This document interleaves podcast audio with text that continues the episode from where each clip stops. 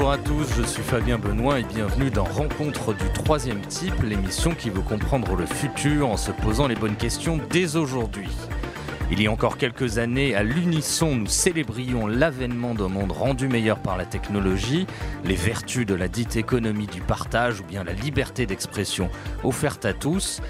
Depuis, le vent a tourné. Aujourd'hui, nous ne parlons plus d'économie du partage, mais des ravages de l'uberisation. Nous nous indignons de l'évasion fiscale pratiquée par les GAFAM ou de la façon dont Amazon ou Uber traitent leurs employés. Et pourtant, en dépit de ce constat édifiant, nous restons captifs des Google, Facebook, Amazon et autres Uber ou Airbnb pourquoi les plébiscitons-nous toujours, du moins dans nos usages, alors que nous savons que des alternatives existent Sommes-nous possédés? C'est justement le titre du livre de Lorraine Boudard et Dan Gesselhardt, publié aux éditions Arquet, et nous les recevons tous les deux aujourd'hui. Lorraine et Dan, bonjour. Bonjour. Bonjour.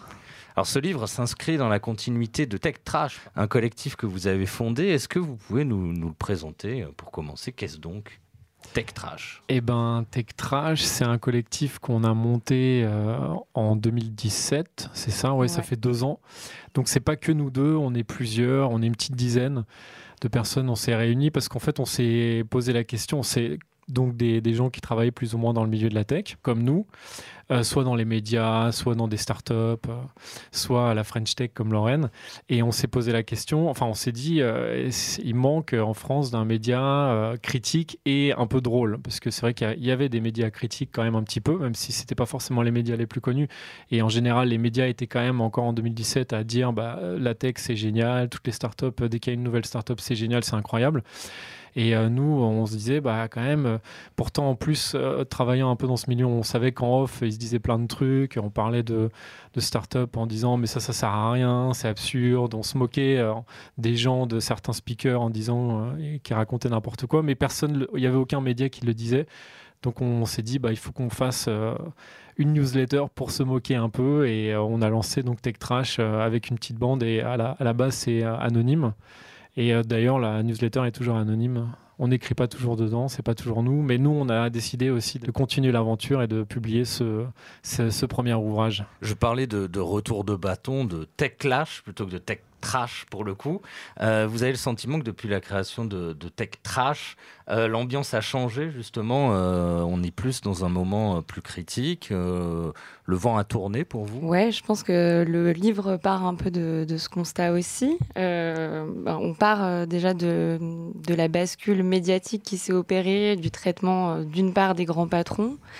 Donc, euh, à la mort de Steve Jobs, hein, on parlait du, génie. L'Amérique a perdu un génie, euh, a perdu son génie d'ailleurs, je crois, a titré euh, Le Figaro. On parlait d'Elon Musk comme le bâtisseur des rêves dans le monde. Et au-delà de ces grands patrons, euh, on parlait des services comme effectivement l'économie collaborative. donc ça, on voit bien que ce, ce terme-là, il est assez peu utilisé aujourd'hui pour parler d'Uber, Deliveroo. Et, euh, et, donc, on est parti de ce, glissement euh, sémantique-là euh, pour analyser un peu le, changement dans l'opinion publique de manière plus générale. Et c'est vrai qu'aujourd'hui, on, observe un peu trois points, c'est-à-dire qu'il y a d'une part un changement donc dans les médias. Effectivement, je pense qu'aujourd'hui, plus personne ne parlerait de la livraison chic et branchée de Deliveroo comme le faisait le Figaro dans les années 2010, enfin au début des années 2010. Et, euh, et puis après, il y a effectivement euh, toute la contestation qui se passe en interne de ces grosses boîtes. Donc euh, ça, les Google Walkouts walk et, et, toute la, vague d'indignation qui est provoquée en interne par des contrats passés avec l'armée américaine, notamment le projet Maven qu'on abordera peut-être un, peu plus tard. Et puis, et puis effectivement, l'affaire Snowden, Cambridge Analytica. Euh, qui a provoqué une vague un peu plus large dans l'opinion publique. Et donc je pense que c'est vraiment ces trois points, l'alignement de ces trois de ces trois planètes. Donc dans l'opinion publique, dans les médias et euh, au sein même des rangs de ces grandes entreprises qui provoquent ce qu'on appelle aujourd'hui euh, le tech clash, le retour de bâton, dans lequel euh, voilà on s'inscrit un peu et qu'on a un peu essayé de d'analyser quoi. C'est vrai qu'on l'a un peu livre. accompagné aussi euh, en, avec Tech Trash. On est tout arrivé peut-être un tout petit peu au début de ça ou même un poil en amont. Et, euh, et quand on est arrivé, bon bah il y avait des gens aussi qui euh, enfin qui n'étaient pas hyper sensibles à ça et qui se disaient ah bah super, ils critiquent la tech, c'est enfin quel intérêt. Et aujourd'hui, on connaît, enfin on a connu en tout cas l'année dernière une grosse croissance de, enfin notamment sur la newsletter où plein plein de gens se sont inscrits et on reçoit beaucoup de messages de gens qui nous disent ah oui vous avez raison, enfin quelqu'un qui critique un peu. Donc, euh, en tout cas, on sent un changement au niveau des mentalités, au moins auprès de nos lecteurs déjà aussi. Tous les deux, vous travaillez un petit peu dans, ce monde de la tech euh, que vous raillez avec, Tech Trash. Est-ce que justement, à l'intérieur des entreprises, des startups, peut-être racontez-nous déjà aussi ce que vous faites à titre individuel chacun. Euh, est-ce que la mentalité aussi a changé, le, rapport, je ne sais pas, au, langage, à la technologie, à ce qu'on pouvait en dire, à, la façon de la célébrer parfois? Je pense euh, oui que ça, commence en tout cas un petit peu à changer, du moins dans les, dans les startups, peut-être pas encore dans les grands groupes, euh, ça n'a peut-être pas encore euh, atterri jusque là-bas. ceci dit, effectivement, il y a un peu un retour sur tout le verbiage anglo-saxon qui commence à, en fatiguer plus d'un, je pense. Euh, et donc c'est plutôt bon signe. Après, euh, ouais, je ne sais pas si tu as quelque chose bah, C'est vrai que nous, on, le voit bien parce qu'on a une rubrique dans la newsletter qui s'appelle Bullshit Quote, où on, se moque ouvertement de ce, bah, de ce verbiage et tout ça. Et c'est vrai qu'à chaque fois, c'est ça que les gens nous disent, euh, et qui, soit qui retweetent ou même qui nous écrivent en nous disant Ah ouais, c'était marrant ça. Et donc on sent que, en tout cas, dans le, dans le milieu des startups, il y a vraiment un, changement en tout cas. Mais comme tu disais, je pense dans le, dans les, chez les grands groupes, peut-être pas encore trop. Et vous, vous travaillez dans quoi exactement? Vous pouvez m'en parler un petit peu pour qu'on vous situe euh bah Alors, avant de, de commencer euh, Tech Trash, moi je commençais, je travaillais à la French Tech, donc euh, effectivement j'étais en plein dans dans ce milieu qu'on appelle l'écosystème tech français. Et donc c'était intéressant de regarder à quel point en fait toutes les techniques de la Silicon Valley étaient transposées en fait quasiment euh, mot à mot euh, en, France. Ça, c'était assez, assez intéressant de le voir de l'intérieur. Après, effectivement, ouais, la, French Tech, c'est une entreprise de, de, storytelling euh, qui a été instaurée par, par le gouvernement français pour vendre la France autrement que par les baguettes et le luxe. Donc ça, à ce titre-là, on peut effectivement dire que c'est pas nécessairement une mauvaise chose.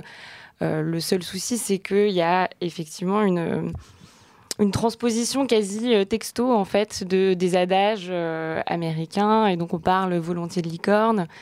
Euh, Macron qui veut faire 25 licornes, faire éclore 25 licornes d'ici d'ici 2025, ça a de quoi faire sourire aujourd'hui parce que effectivement ça semble presque anachronique d'avoir une telle ambition aujourd'hui je trouve. Dan, toi, tu. moi, je suis, moi, je suis du côté. Enfin, j'ai euh, plus une. Enfin, j'ai toujours travaillé du côté des médias.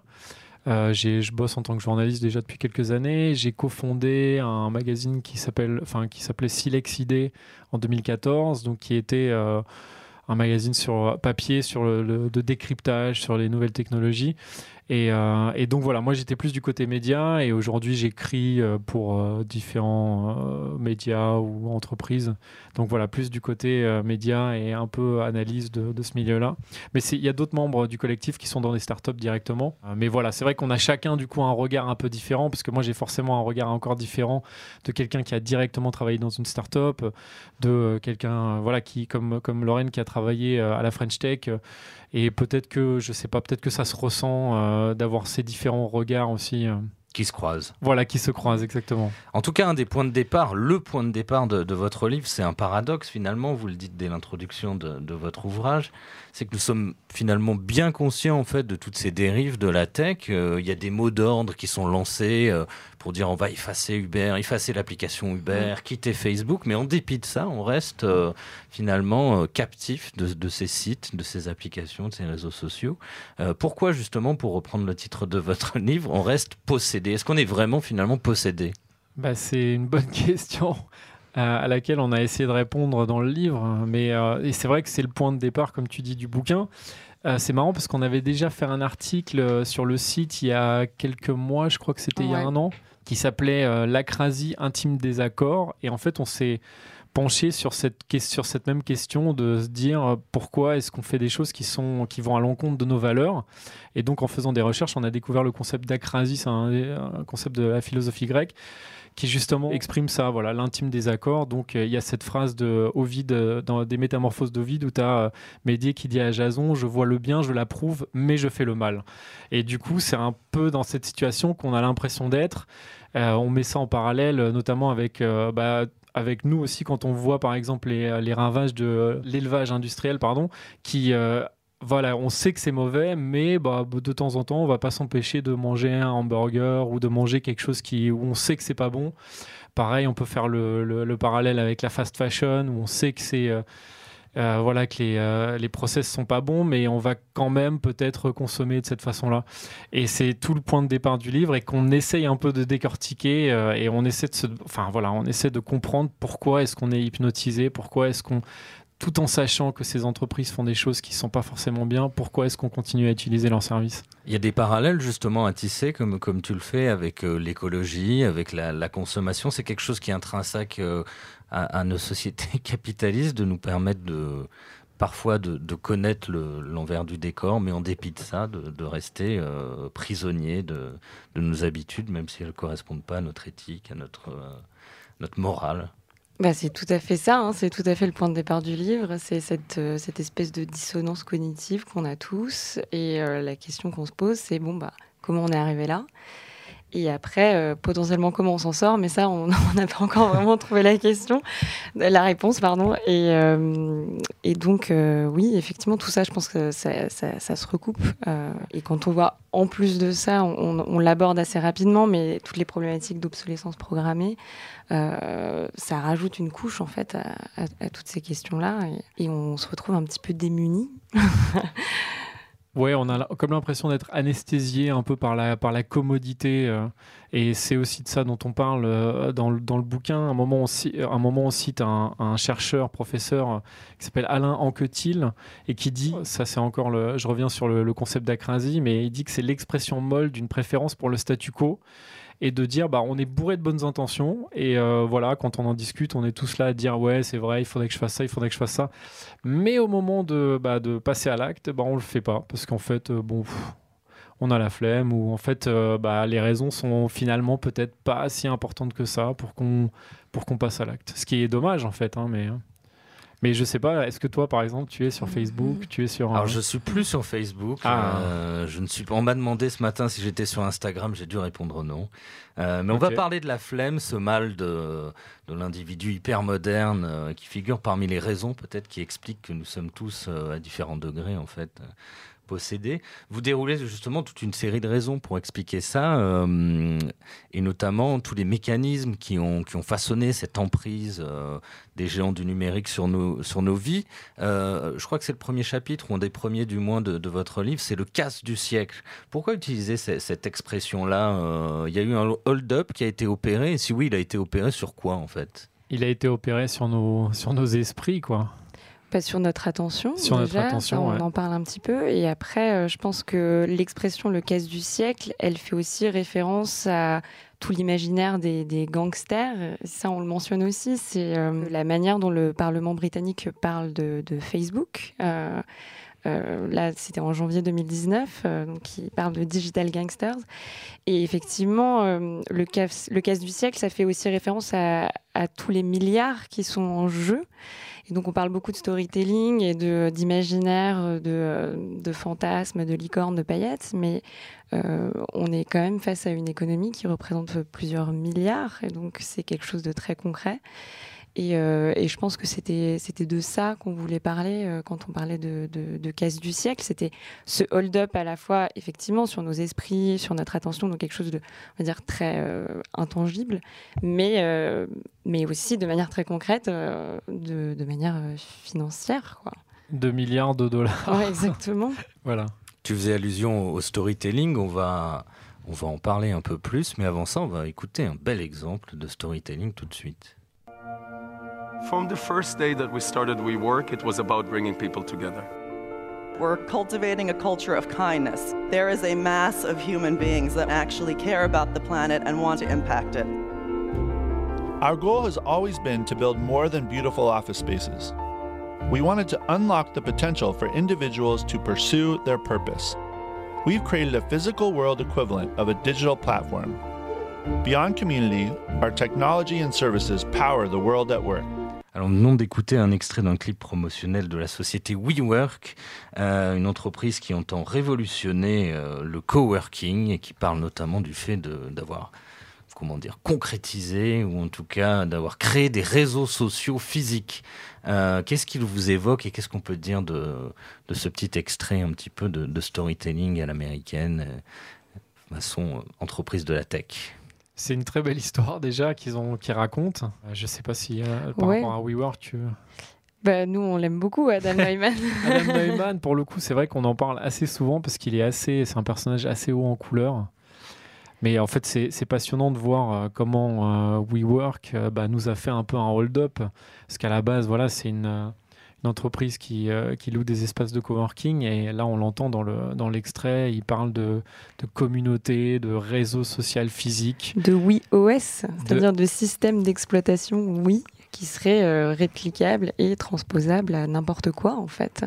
C'est ce qu'ils vendent euh, aujourd'hui, d'ailleurs plus que des, des espaces de, de location de, de bureaux, c'est euh, cette espèce de d'OS. Donc on ne sait pas très bien ce que ça recoupe, mais c'est un système d'exploitation qui serait effectivement applicable euh, à toutes les entreprises.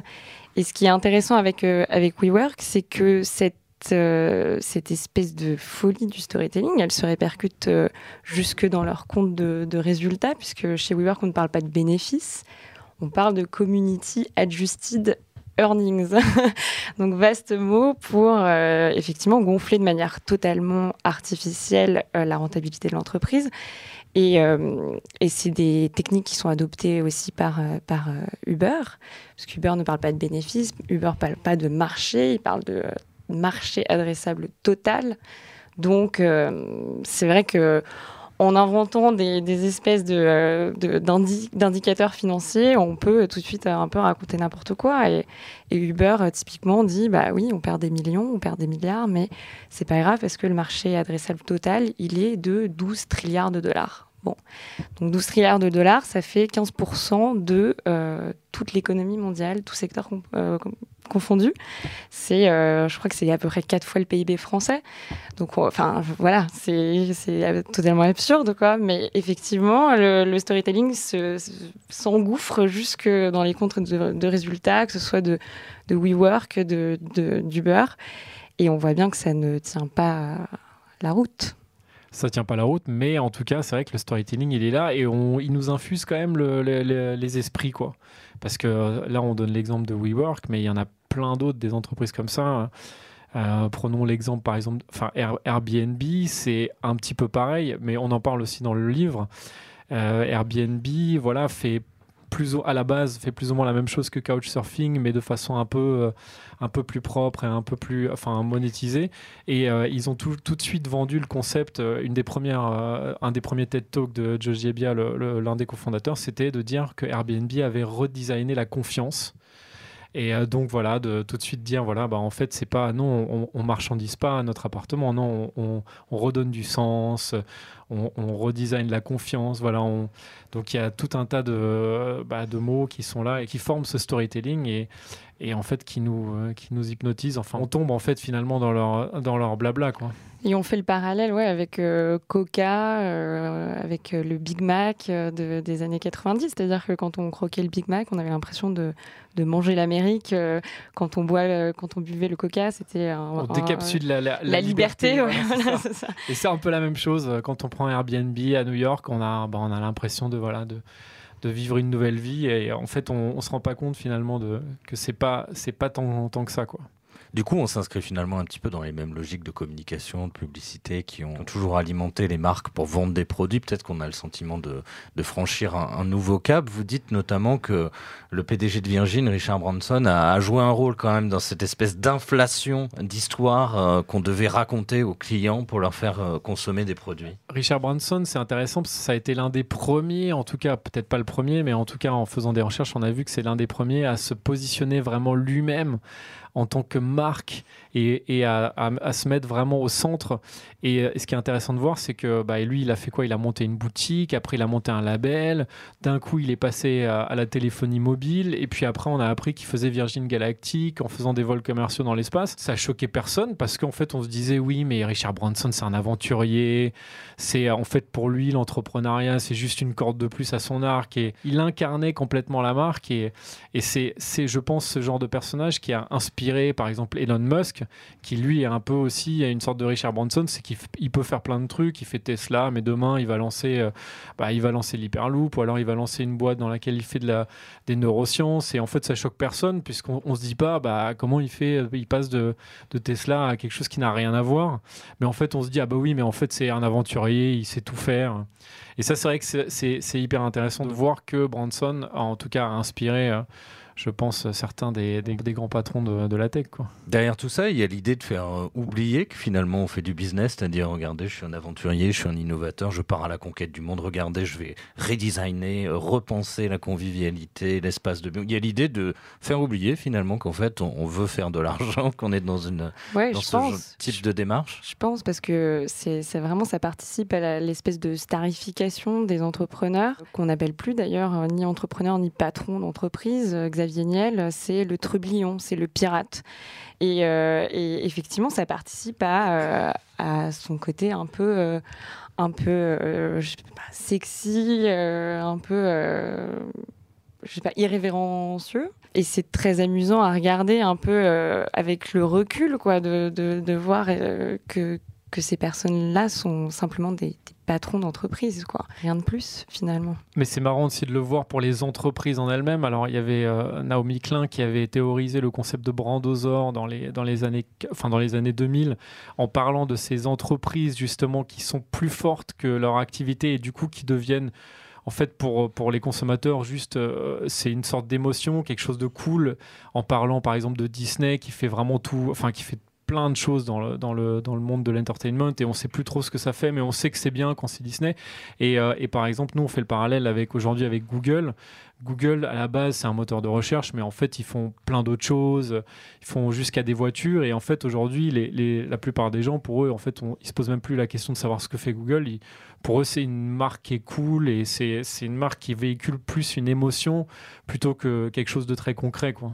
Et cette mystification, elle tient toujours, euh, en dépit du fait qu'on ait accès à de l'information, qu'on publie des essais, des livres critiques comme vous le faites. Euh, ça, tient toujours. Et, si ça tient, pourquoi ça tient en fait? Parce qu'on est des victimes consentantes une nouvelle fois, c'est-à-dire qu'on a envie d'y croire, euh, comme on a envie de, de croire que c'est très sympa et que ça crée de l'emploi euh, de commander un boboon le soir chez Deliveroo bah, Je pense qu'elle se fissure justement cette image-là. Et euh, c'est plutôt une bonne nouvelle parce que euh, cette image, elle est l'un des actifs les plus importants de ces entreprises.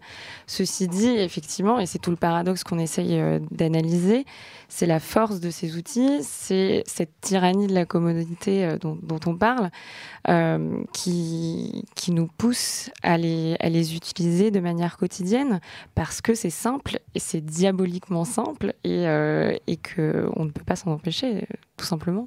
Je pense que c'est aussi simple que ça. Il y a cette dimension storytelling, vous en parlez. Euh, il y a aussi souvent dans ces entreprises technologiques, pour le dire vite, euh, euh, de la dissimulation, du mensonge. On, peut, on a du mal à le dire autrement. Il y a cette fameuse formule fake it until you make it. Faites semblant jusqu'à ce que vous y arrivez réellement pour faire grimper le, cours de, de l'entreprise.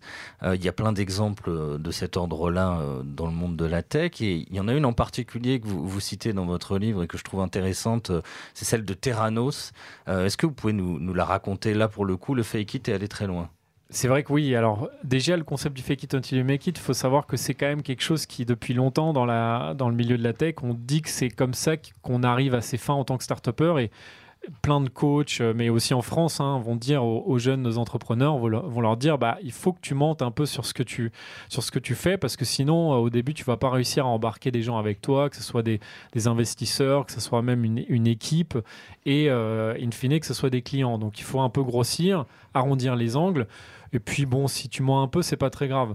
Alors l'histoire de Terranos, elle est un peu plus, un peu plus grave. C'est que c'est euh, donc une, jeune femme qui s'appelle Elizabeth Holmes, qui est sortie de Stanford et qui euh, voulait révolutionner, disrupter les tests sanguins. Et donc, euh, bah, elle, a, elle a monté une boîte donc, qui s'appelle Terranos. Son concept, c'était de dire bah, en fait, les tests sanguins, c'est compliqué, on va essayer de les simplifier. Et avec une seule goutte de sang, on va pouvoir faire euh, des, des, des, centaines de tests. Il faut savoir qu'aux États-Unis, c'est, c'est vrai que ça serait une vraie disruption parce que les. Euh, parce que les il y, a Siri qui se met en route tout seul. ça, serait, ça serait une vraie disruption, disruption parce qu'aux États-Unis, les tests sanguins sont hyper chers. Donc, il y a vraiment besoin de, de, voilà, de faire quelque chose.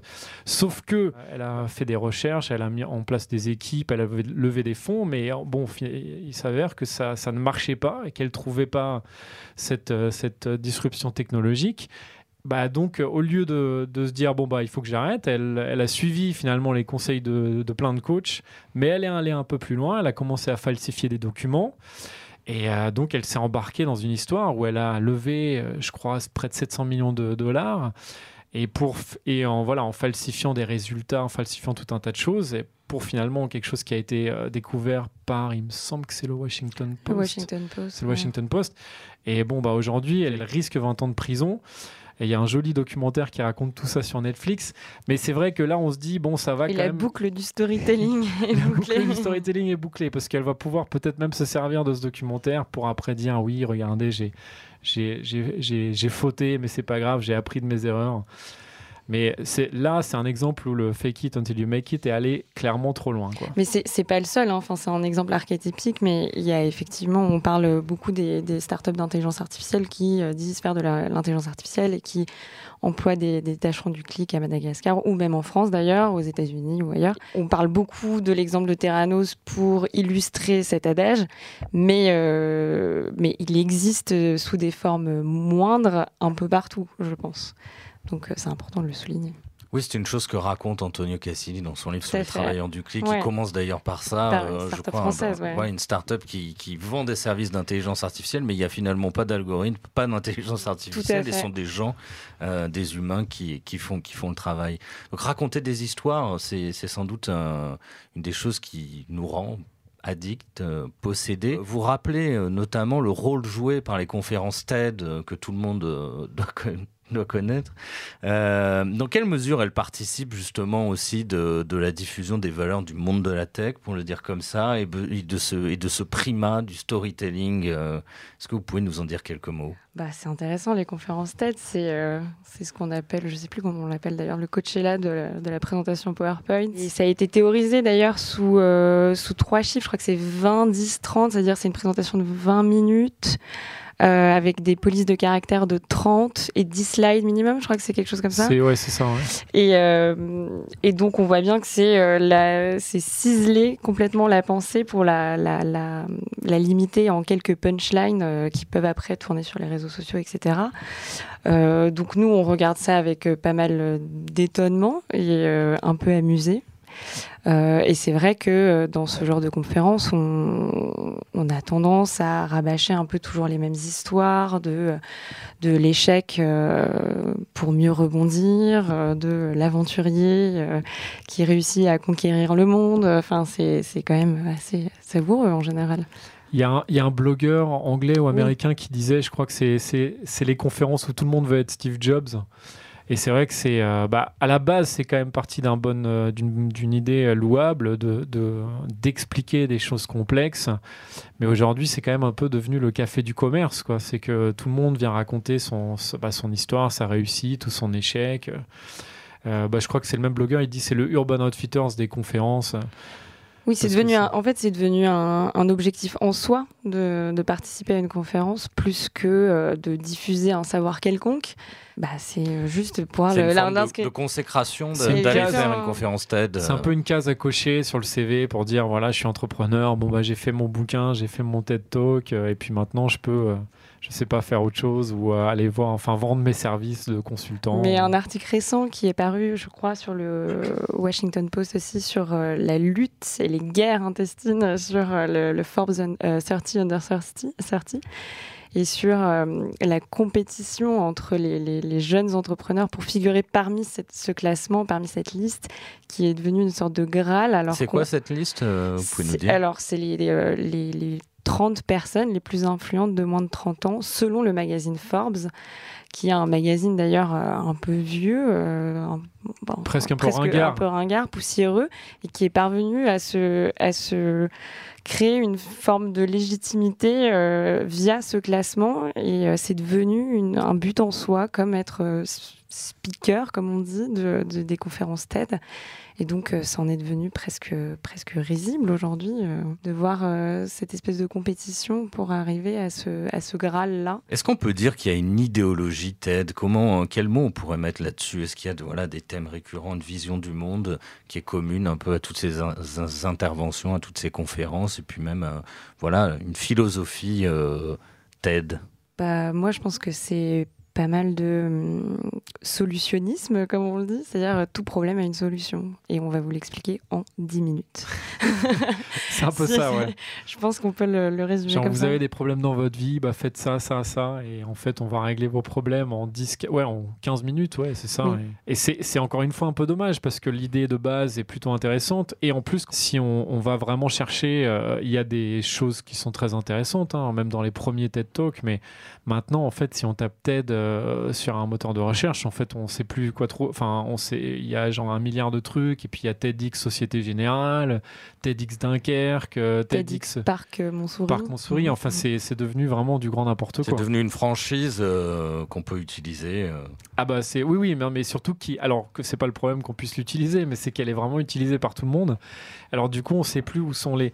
Forcément, s'il y a un milliard de, de conférences, bah il y en a forcément quelques-unes qui sont pas, enfin même une majorité qui sont pas forcément très intéressantes parce que j'imagine que tout le monde n'a pas non plus euh, besoin de raconter sa vie en 15 minutes. Euh. Alors pourquoi sommes-nous possédés euh, par la technologie, par toutes ces applications C'est la grande question que vous posez. Une des, un des moments de votre livre qui m'a interpellé, c'est quand vous parlez, vous, vous faisiez allusion à ça, à la tyrannie de la communauté commodité, pour reprendre, je crois, une formule qui a été euh, utilisée par un journaliste du New York Times, si je ne dis pas de bêtises.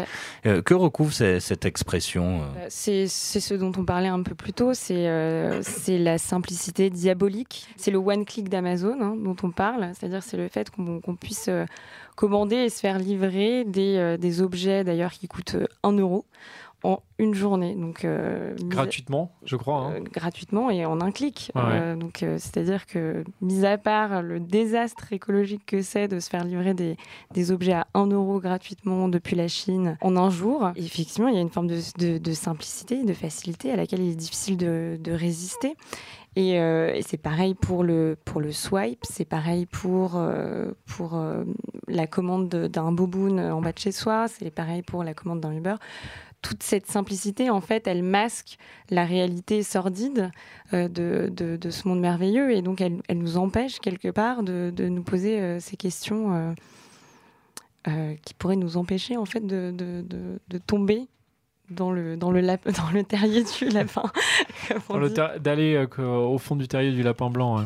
Mais c'est vrai que toutes ces applications sont extrêmement bien designées. En tout cas, on est euh, L'UX est extrêmement bonne. Quand on swipe ou quand on clique, bah, en fait, tout se passe euh, de façon hyper fluide. C'est une expérience sans friction. Voilà, l'expérience, elle est frictionless, comme on dit dans le jargon.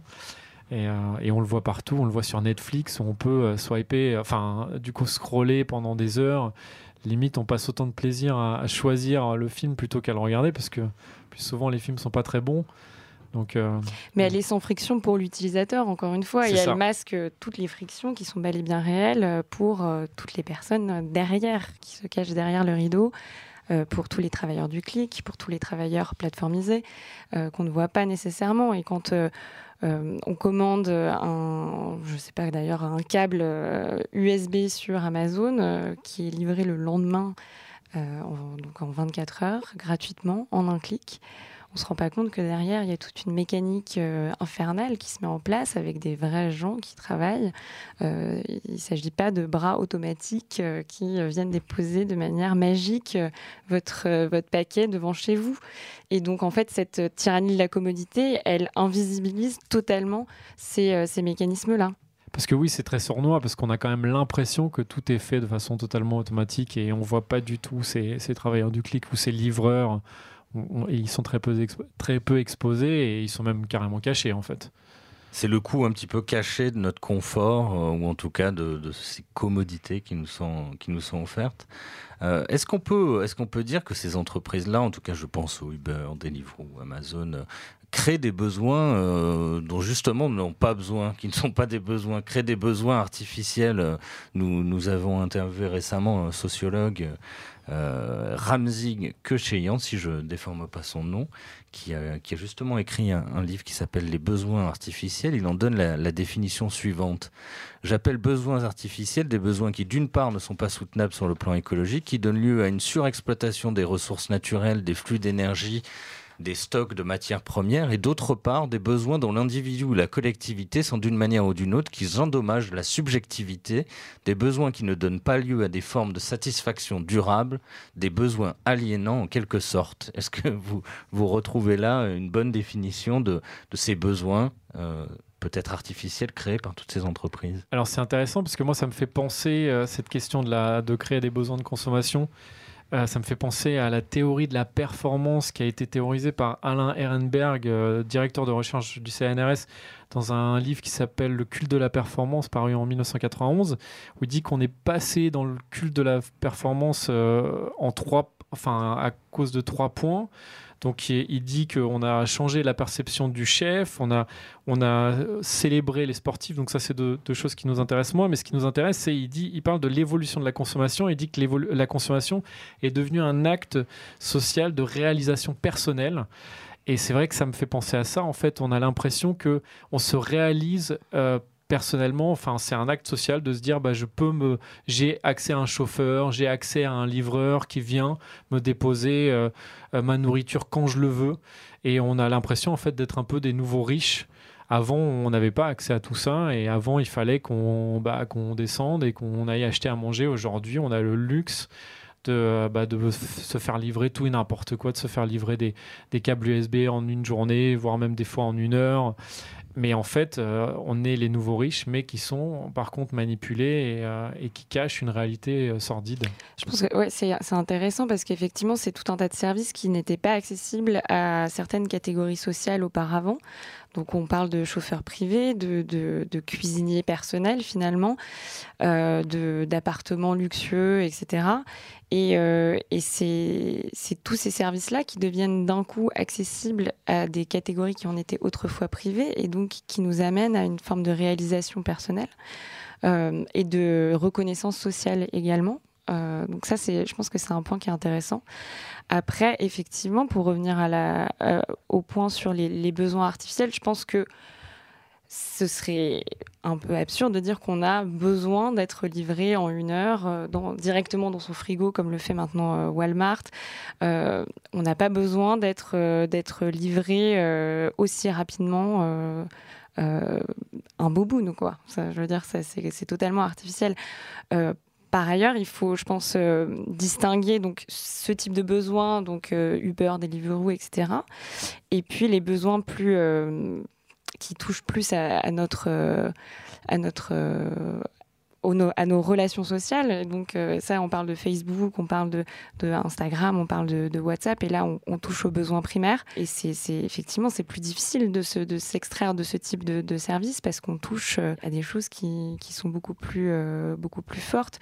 On peut pas s'extraire comme ça de, WhatsApp, on peut pas s'extraire comme ça de, relations familiales qu'on peut avoir, de groupes familiaux. Ça veut dire quoi? Ça veut dire bah, manquer les photos de sa nièce, ça veut dire ne pas voir les photos euh, du mariage de sa cousine. Et donc, euh, tout de suite, c'est tout de suite beaucoup moins artificiel, je pense. Mais c'est vrai que grâce à ces services, on a l'impression d'accéder à un nouveau statut social. Et c'est peut-être comme ça que justement il y a ce côté sournois, parce que c'est des besoins qui sont finalement, en effet, comme dit, euh, enfin je me rappelle plus du nom de... Il est assez difficile à prononcer, c'est Ramzi Kocheyan. Euh, voilà, c'est très intéressant ce qu'il dit, et ce sont des besoins artificiels, mais à partir du moment où euh, ces besoins nous font accéder à un nouveau statut social, bah, en fait on se dit, bah, c'est quand même sympa de bah moi aussi j'aimerais j'aime bien avoir mon chauffeur et j'aime bien pouvoir me faire livrer. Et c'est vrai que voilà il faut un peu euh, bah il faut un peu se poser des questions et puis se dire bah comme tu disais Lorraine on n'a pas besoin de ça. On a on peut très bien aller chercher euh, sa nourriture. Et ce qui est plus compliqué en effet par contre c'est de s'extraire de ces euh, des réseaux sociaux. Ça c'est encore autre chose. C'est encore un autre point qui est beaucoup plus compliqué mais là, on peut se demander aussi s'il n'y a pas une sorte euh, de besoin qui a été créé de toutes pièces, parce qu'effectivement, voir des photos, par exemple, de sa famille, on le faisait, mais de manière plus rare. On était moins dans une logique d'abondance et plus de rareté. Là, effectivement, on est plongé dans un flux qui est peut-être pas non plus euh, des plus naturels, euh, ou pas en tout cas nécessaire, ou pas de l'ordre du besoin. quoi. Mais s'extraire de ce flux, ça veut dire se mettre de côté. Euh, si on s'extrait de, de, la conversation familiale sur WhatsApp, je prends cet exemple-là, ça veut dire ne pas être tenu informé, ça veut dire, euh, ça veut dire vraiment euh, crier au monde, je me mets de côté. Et donc ça, c'est un positionnement qui est difficile à assumer, je pense. et effectivement, on peut dire que potentiellement, c'est un besoin qui a été créé de toutes pièces. Mais c'est la force des effets de réseau aussi, hein, ça a déjà été largement débattu, c'est qu'une fois que tout le monde y est, plus compliqué d'en sortir. Alors que diriez-vous? Il est trop tard euh, Parce qu'évidemment, à un moment, la, question va, va, va, poindre et je vais vous demander euh, comment on fait pour briser le, sortilège de la tech et ce fait, cette idée d'être possédé euh, par toutes ces technologies? C'est vrai qu'on donne pas vraiment de réponse. Bah, on lit Tech Trash et on rigole un bon coup toutes les semaines. c'est vrai que je pense que oui, la, la solution, c'est de lire Tech Trash. C'est ça. D'accord, on lit dans vos pages, on, lit dans vos pages qu'il y a notamment, alors on apprend plein d'anecdotes, en tout cas effectivement euh, plein d'anecdotes qui nous prêtent à, sourire. On, lit notamment le fait que Kenny West, un rappeur américain que tout le monde connaît, s'est insurgé contre la dictature des réseaux sociaux et du like. Euh, finalement, au-delà de lire le bouquin et de rigoler un bon coup, c'est-à-dire on, pourrait attendre notre salut de Kenny West, euh, ça pourrait être ça la solution? Bah, ah, Kanye West, bon, c'est un, très bon artiste. Après, de dire que c'est euh, de lui que va venir notre salut, c'est peut-être un peu exagéré. C'est exagéré en tout cas de dire que c'est un grand penseur du numérique, euh, je pense. Non, mais ce qui est marrant avec lui, c'est que en fait, ce qu'il fait, c'est qu'il critique plus ou moins le business model de, déjà de sa femme, qui elle-même vit des likes et euh, donc Kim Kardashian. Pour ceux qui ne le savent pas, mais je pense qu'il n'y en a pas beaucoup.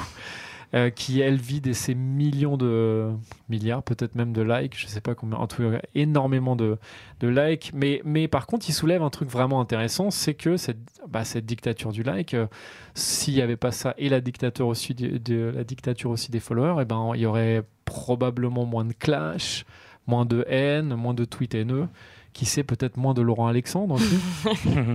non, mais je pose la question.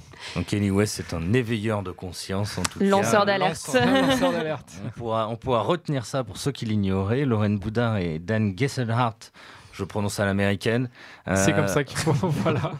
Je vous remercie. Je rappelle le titre de votre livre Les Possédés aux éditions Arquet. Merci à Lucille qui était à mes côtés. Vous pouvez bien évidemment liker, même si Kenny West n'approuverait pas. Partager et commenter cet épisode. Vous me retrouverez le mois prochain dans une nouvelle émission. Alors ça sera pas Tech Trash, mais ça sera Tech Clash. Et ça se voudra un rendez-vous de la critique technologique et nous attaquerons directement dans le dur, aïe aïe, avec une émission consacrée à Jacques Ellul, pionnier français de la technocritique. À bientôt.